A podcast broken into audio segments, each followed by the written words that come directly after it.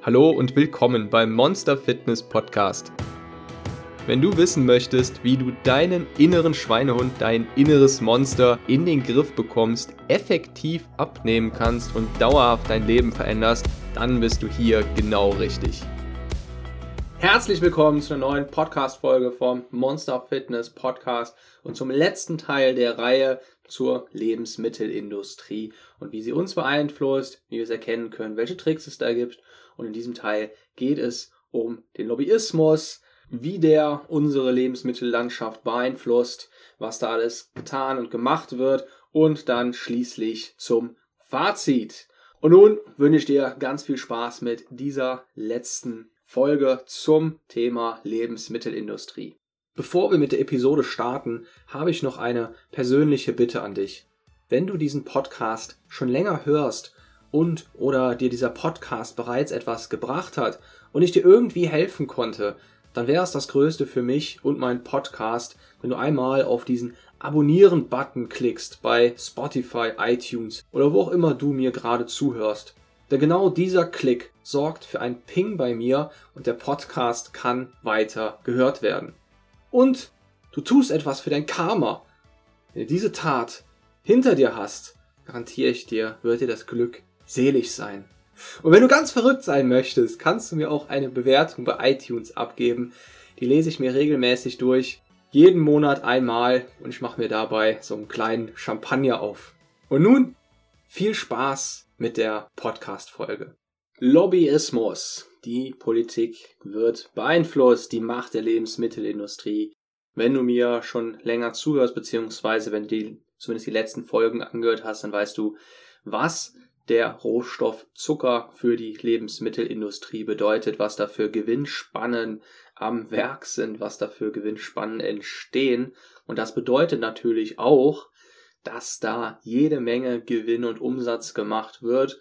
Und die Lebensmittelindustrie ist natürlich nicht daran interessiert, dass das alles einerseits an die Öffentlichkeit kommt, andererseits in ein falsches Licht gerückt wird und sich somit würde sich da auch nur etwas um ein oder zwei oder drei, vier, fünf Prozent ändern, dann würde das bereits in den Milliardenbereich gehen, also dann würde die ganze Branche bereits weniger Milliarden einnehmen und so kannst du dir vorstellen, dass bereits kleine Veränderungen, dass die Lebensmittelindustrie genauestens darauf achten wird, dass nicht mal kleinste Veränderungen auftreten oder wenn dann nur zu ihrem Vorteil.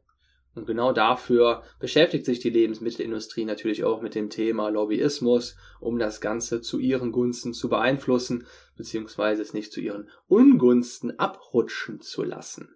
Ich hatte damit in der letzten Podcast-Folge aufgehört. Aus Verbrauchersicht fragt man sich bei diesen ganzen Sachen, bei den Siegeln und wie die immer weiter runtergedrückt werden, warum die Regierung da nicht strenger durchgreift. Strenge Regeln für die Lebensmittelhersteller könnten schließlich viele Vorteile für uns Verbraucher haben. Eigentlich müsste es ja so sein, dass die Unternehmen strengere und transparentere Angaben über Inhaltsstoffe und Produktionsverfahren machen müssten. Das würde uns sehr helfen, das würde auch sehr den, die Fair Trade Bedingungen unterstützen, die Arbeitsbedingungen. Es müsste eigentlich stärkere Sanktionen für Greenwashing geben, sodass die Lebensmittelhersteller diese Masche eher vermeiden und vielleicht sogar wirklich nachhaltig produzieren. Gesetzliche Regeln müssen entworfen werden, die sich positiv auf die Gesundheit der Verbraucher auswirkt und nicht die Gewinnspanne der Lebensmittelindustrie unterstützt, zum Beispiel indem sie den Einsatz von Zucker generell einschränkt, vor allem in Lebensmitteln, wo es überhaupt nicht nötig ist und wo es maßgeblich einen negativen Einfluss auf unsere Gesundheit hat. Aber die Unternehmen würden dadurch Verluste verzeichnen. Das heißt, auf der anderen Seite würden Lebensmittelhersteller durch strenge Regulierungen eingeschränkt werden. Zum Beispiel würde ein enges Zuckergesetz ihren Herstellungsprozess vielleicht ineffizienter machen. Zudem würden transparente Label mit einer Kennzeichnungspflicht dazu führen, dass vor allem vor allem gesundheits- oder umweltschädliche Lebensmittel deutlich schwerer vermarktet werden können. Und jetzt krempelt die Lebensmittelbranche ihre Ärmel hoch und stemmt sich natürlich ordentlich gegen solche Regulierungen Und wie eingangs gesagt, die Lebensmittelbranche ist verdammt mächtig und verdammt reich. Sie hat verdammt viel Geld, um da ihren Einfluss spielen zu lassen. Das Beispiel der geplanten Einführung einer Lebensmittelampel zeigt gut, dass Lebensmittelhersteller bereit sind, enorme Aufwendungen zu leisten, um ihre Freiheit in der Produktkennzeichnung nicht zu verlieren. Viele Mediziner, Verbraucherschützer und Ernährungswissenschaftler unterstützten eine Ampel, die Lebensmittel nach ihrem Zucker-, Fett- oder Salzgehalt entsprechend mit Rot, Gelb oder Grün klassifizieren sollte. Im Kampf gegen die Einführung initiierte die Lebensmittelindustrie eine groß angelegte Kampagne und investierte mal eben eine Milliarde Euro, um dagegen zu halten. Eine Ampelkennzeichnung für die einzelnen Nährwerte sucht der Verbraucher auch heute noch vergeblich. Das heißt, diese Kampagne war erfolgreich. Diese Lebensmittelampel wurde nicht eingeführt. Und falls du dich jetzt fragst, Moment mal, wir haben da ja irgendwas Buntes jetzt auf den Lebensmitteln, das ist der Nutri-Score, das ist nicht die Lebensmittelampel. Diese Lebensmittelampel wurde tatsächlich erfolgreich verhindert. Zur Information noch, der Nutri-Score ersetzt die Lebensmittelampel auch nicht adäquat. Das heißt, es gibt zwar mittlerweile den Nutri-Score, aber dieser ist nicht verpflichtend und hat, wie ich in den Folgen zum Nutri-Score selbst viel Potenzial zur gezielten Manipulation beziehungsweise zum Produkt-Tuning, was ganz genau manipuliert wird, wie die Schwellenwerte aussehen müssen, beziehungsweise wie viel Zucker da genau drin sein muss. Und da wird schon ordentlich getrickst. Insgesamt ist es etwas Positives, wie ich in meinem Fazit gesagt habe, aber gerade für die größten Unternehmen ist das kein großes Problem, da noch viel rumzutricksen. Und leider, leider haben es wie immer vor allem die kleinen und mittleren Unternehmen wesentlich schwerer, da effizient mitzuhalten. Aufgrund dessen hat es auch weniger, weitaus weniger negative Konsequenzen für die Lebensmittelindustrie an sich gegeben und naja, es ist daher kein wirklich adäquater Satz für die ursprünglich geplante Lebensmittelampel, die genau anzeigen sollte, für, den, für die einzelnen Nährstoffe, wie weit das jeweils im roten, gelben oder grünen Bereich liegt. Da wäre wesentlich weniger Spielraum gegeben gewesen, um das Ganze auszunutzen. Und natürlich war das nicht gerade im Sinne der Lebensmittelindustrie und es war eine Milliarde Euro wert, mindestens, um es zu verhindern. Die Lebensmittelindustrie hat sich im Laufe der letzten Jahrzehnte ein ziemlich dichtes Lobbygeflecht rund um das EU-Parlament aufgebaut. Viele Politiker sind dabei im Austausch mit einflussreichen Konzernen. Im Folgenden möchte ich dir einfach mal zeigen, was das genauso bedeutet und was denn überhaupt das heißt, was überhaupt ein Lobbyverband ist. Denn es gibt so eine Art Tabelle und ja Liste mit den wichtigsten Lobbyverbänden auf EU-Ebene und davon vertritt nur ein einziger, nämlich der Europäische Verbraucherverband BEUC, die Verbraucher. Alle anderen Verbände vertreten die Industrie und genau dazu wurden sie auch gegründet. Es gibt zum Beispiel den Verband EU Salt und das ist der Europäische Verband der Salzproduzenten. Und nun kann man diese ganzen Verbände kategorisieren nach Industrie- oder Verbraucherinteressen und dieser EU-Salt-Verband ist ein Lobbyverband, der die Lebensmittelindustrie unterstützt. Dann gibt es die UNESTA, das ist der Verband, der die europäischen Softgetränkeindustrie vertritt. Und auch dieser Verband unterstützt natürlich die Lebensmittelindustrie. Es gibt die ESA, das ist der Europäische Gewürzverband. Auch der unterstützt die Lebensmittelindustrie. Es gibt den EUFIC, das ist, der, das ist das Europäische Informationszentrum für Lebensmittel, das aber auch in erster Linie nach den Wünschen der Lebensmittelindustrie handelt. Es gibt die BOGK, das ist der Bundesverband der Obst-, Gemüse- und Kartoffelverarbeitenden Industrie, vertritt die Interessen der Lebensmittelindustrie. Es gibt die CIUS, das ist der Europäische Verband der Zuckerverwender aus dem Lebensmittel- und Getränkesektor. Und auch hier werden die Interessen der Lebensmittelindustrie vertreten. Und der Verband wird natürlich auch von der Lebensmittelindustrie wie die gesamten vorherigen und wie die gleich folgenden Verbände finanziert. Es gibt die IMACE, das ist der Europäische Margarineverband. Auch der gehört zur Lebensmittelindustrie. Es gibt den CEEREAL, Cereal, nur mit zwei E. Und das ist der Verband, der die Frühstückszerealien- und Hafermühlenindustrie gegenüber der EU vertritt. Gehört auch zur Kategorie der Lebensmittelindustrie-Interessen. Dann gibt es noch als vorletzten Verband den CAOB-ISCO, CAO Bisco, das ist der Verband der europäischen Schokoladen-, Keks- und Süßwarenindustrie und auch der vertritt natürlich die Interessen der Lebensmittelindustrie. Und nun gibt es tatsächlich nur einen einzigen Verband, nämlich den eingangs genannten BEUC, den Europäischen Verbraucherverband zum Schutz der Verbraucher, der tatsächlich die Interessen der Verbraucher vertritt. Alle anderen Verbände, die ich gerade genannt habe, sind dazu gegründet worden und vertreten die Interessen der Lebensmittelindustrie. Vielleicht fällt dir da ein Ungleichgewicht auf. die Interessen der Lebensmittelindustrie werden in der Lobbyorganisation Food Drink Europe vereint. Es handelt sich hier um den europäischen Dachverband der Lebensmittelindustrie und ihrer Branchenzweige. Der Verband sitzt direkt in Brüssel und hat einen enormen Einfluss auf politische Entscheidungsträger.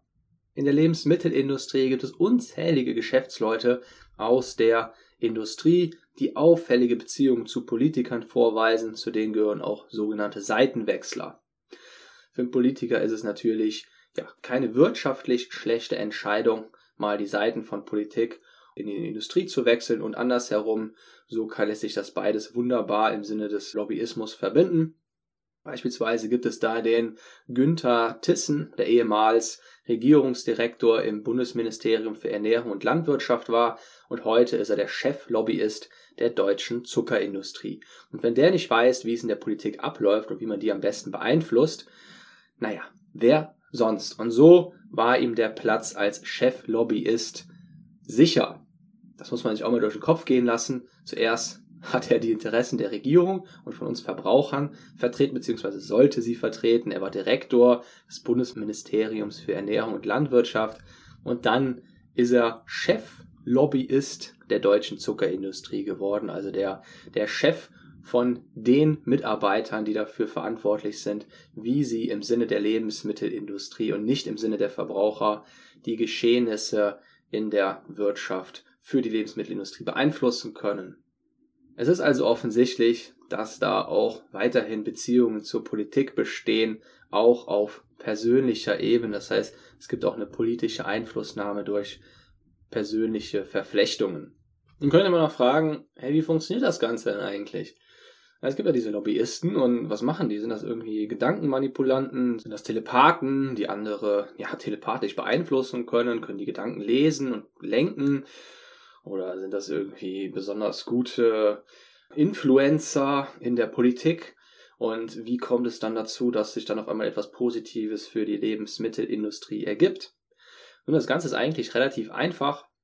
Es funktioniert einfach so, dass, dass diese Lobbyisten, die nichts anderes als genau das machen, nämlich politische Geschehnisse zu beeinflussen, die nehmen an Veranstaltungen teil, die bauen Beziehungen zu Politikern auf, die versuchen sich irgendwie ihren Weg zu immer mächtigeren Politikern zu bahnen, eine Beziehung zu denen aufzubauen und dann mehr oder weniger entweder durch finanzielle oder andere Vorteile die Politiker dahingehend zu beeinflussen, dass für ganz bestimmte Regelungen gestimmt oder dagegen gestimmt werden soll.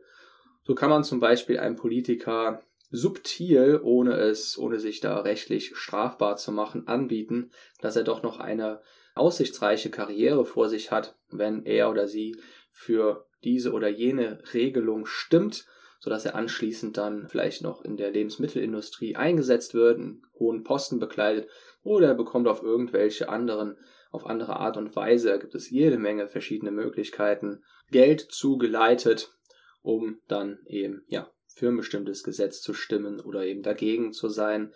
Außerdem versucht natürlich die Lebensmittelindustrie bestimmte Personen in bestimmten Posten unterzubringen und das Ganze ja ordentlich in ihrem Interesse voranzutreiben. Und so gab es tatsächlich bis 2016, da wurde der Zugang etwas verschärft, noch 1103 Interessenvertreterinnen, so kann man auch Lobbyisten nennen, die einen ungehinderten Zugang zum Parlament hatten.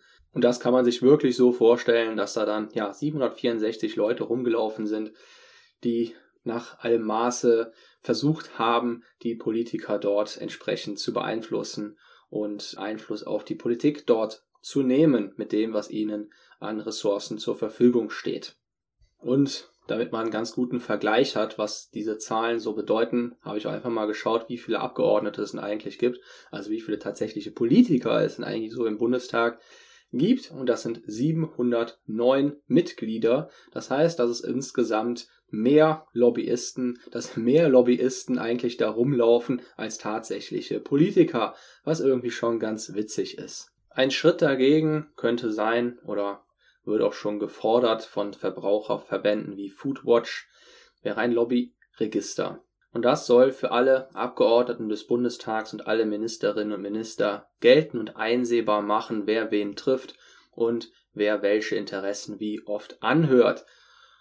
Das heißt, zum aktuellen Zeitpunkt findet das tatsächlich alles eher so ein bisschen unter der Hand statt und eigentlich weiß da kaum jemand, wer wen wie oft trifft und wer eigentlich wie beeinflusst wird, was natürlich umso mehr Spielraum zulässt. Da wird also nicht mal wirklich nachgehalten, wer für wen spricht, wer für welche Interessen steht und wer sich mit wem, mit welchem Konzern, mit welchen Interessenvertretern wie häufig trifft. Und vor allem weiß es natürlich nicht, ich wüsste es nicht, weiß es nicht der Otto Normalverbraucher, ich habe keine Ahnung, welcher Politiker sich mit welchem Lobbyisten trifft und wie dann die Einflussnahme aussieht so dass es ja insgesamt einfach extrem intransparent ist und diese Informationen gar nicht erst an uns gelangen. Ja, und damit kommen wir auch schon zum Fazit. Das Fazit kannst du dir wahrscheinlich denken, gibt es eigentlich gar nicht so viel zu sagen. Die Lebensmittelindustrie, die vertritt nicht in erster Linie unsere Interessen, sondern sie versucht eher ihren Gewinn zu maximieren, während sie dabei gerade noch so, aber maximal effizient die gesetzlichen Richtlinien zu erfüllen versucht.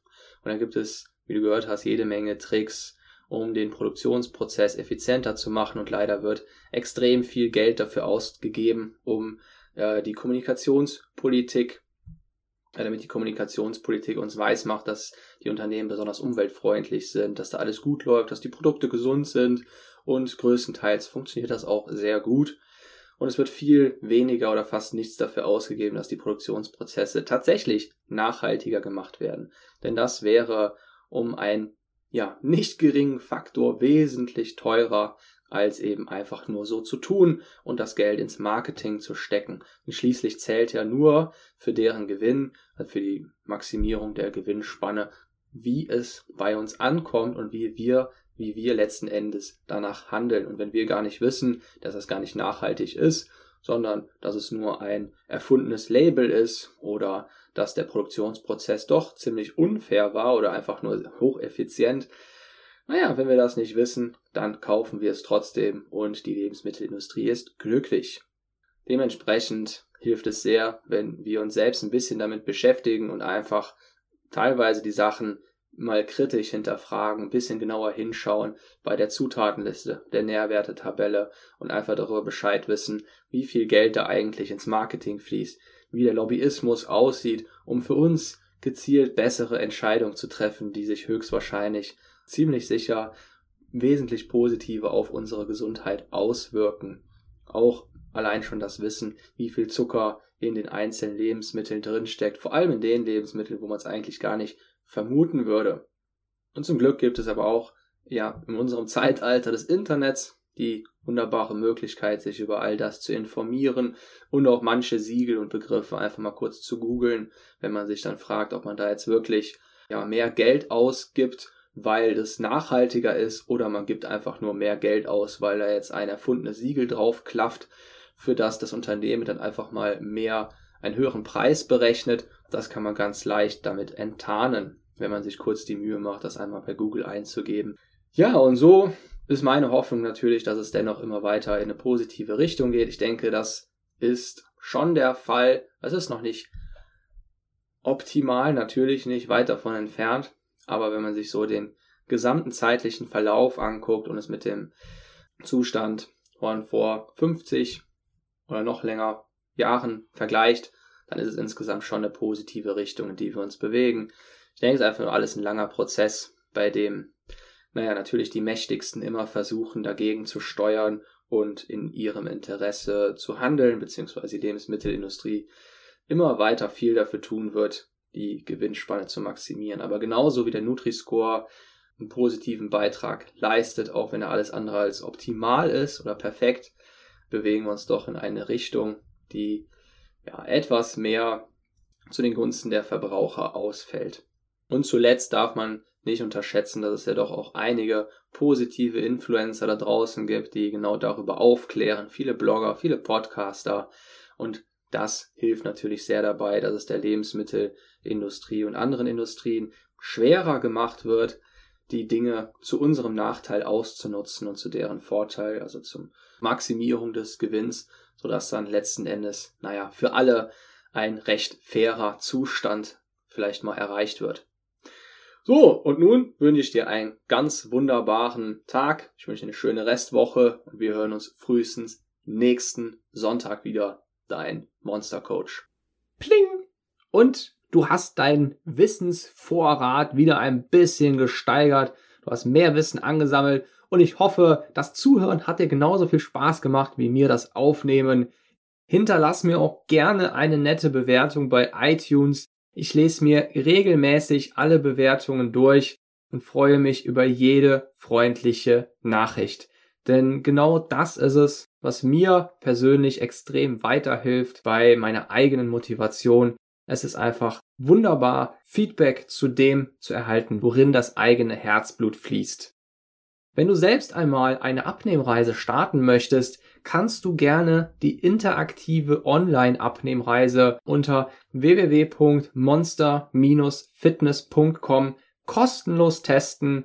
Dort lernst du, wie du spielerisch dein Wunschgewicht erreichst und der Fokus liegt insbesondere auf das Umsetzen und Dranbleiben bei neuen Gewohnheiten und der Ernährungsumstellung. Das Ganze ist als Spiel aufgebaut damit du es möglichst unterhaltsam hast, aber auch wirklich sehr effektiv deine Ziele erreichst und dranbleibst. Mach's gut und bis zur nächsten Folge, dein Monster Coach.